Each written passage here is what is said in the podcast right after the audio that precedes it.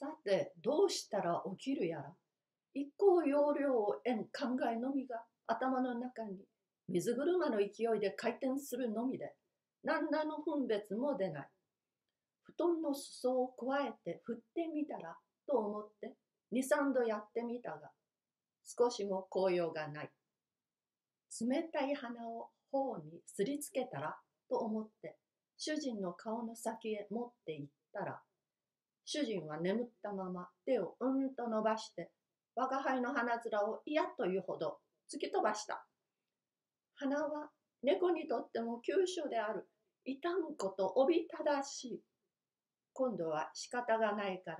にゃーにゃーと二辺ばかり泣いて起こそうとしたが、どういうものか、この時ばかりは、喉に物がつかえて、思うような声が出ない。やっとの思いで渋りながら、低いやつを少々出すと驚いた。肝心の主人は冷める景色もないのに、突然因子の足音がしだした。みちりみちりと縁側を伝って近づいてくる。いよいよ来たな。こうなってはもうダメだと諦めて、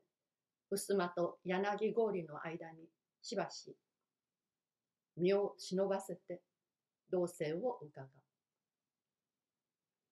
因子の足音は寝室の障子の前へ来てピタリとやむ。我が輩は息を凝らして、この次は何をするだろうと一生懸命になる。後で考えたが、ネズミを取るときは、こんな気分になればわけはないのだ。魂が両方の目から飛び出しそうな勢いである。因子のおかげで二度とない悟りを開いたのは実にありがたい。たちまち障子の山の三つ目が雨に濡れたように真ん中だけ色が変わる。それを透かして薄くれないなものがだんだん濃く映ったと思うと髪はいつか破れて赤い舌がペロリと見えた。舌はしばしの間に暗い中に消える。入れ替わってなんだか恐ろしく光るものが一つ破れた穴の向こう側に現れる。疑いもなく因子の目である。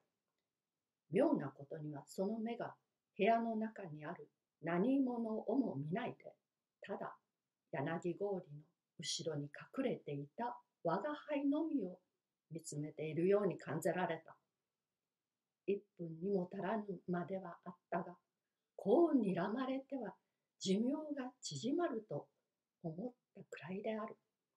もう我慢できんから氷の影から飛び出そうと決心したとき、寝室の障子がスーッと開いて、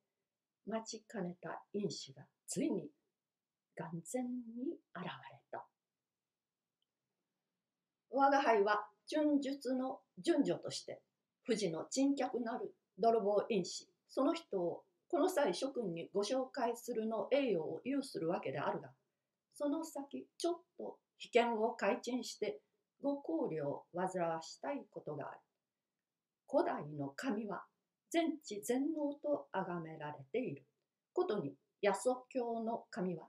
20世紀の今日までもこの全知全能の面をかぶっている。しかし、俗人の考えうる全知全能は、時によると無知無能とも解釈ができる。